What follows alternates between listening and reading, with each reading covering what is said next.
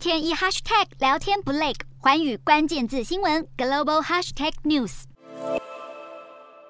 中美两国政府最近为了美国联邦众议院议长裴洛西是否访台陷入激烈的口水战，但同一时间也传出美国总统拜登与中国国家主席习近平展开两人的第五次通话。美国白宫已证实，拜登总统会在当地时间二十八号早上八点半与习近平通话，两人热线的议题包含台海局势、乌俄战争以及中美贸易战。白宫国家安全会议发言人科比指出，拜登接下来将会针对美国是否解除对中国进口商品的部分关税做出最终决策。但是科比认为，拜登不会在热线前宣布最后结果，因此关税问题可能不会是拜习对谈的讨论项目。至于在佩洛西访台的议题上，科比则并未给出明确回复。他强调，佩洛西的出访行程属于国安事务，也完全由佩洛西自己规划。但是科比谴责中国政府频频对佩洛西出各种警告与威胁，只会加深美中两国的紧张关系。另外，根据华府智库美国企业研究所分析，拜登可能会在热线时向习近平表示，自己并不支持裴洛西访台，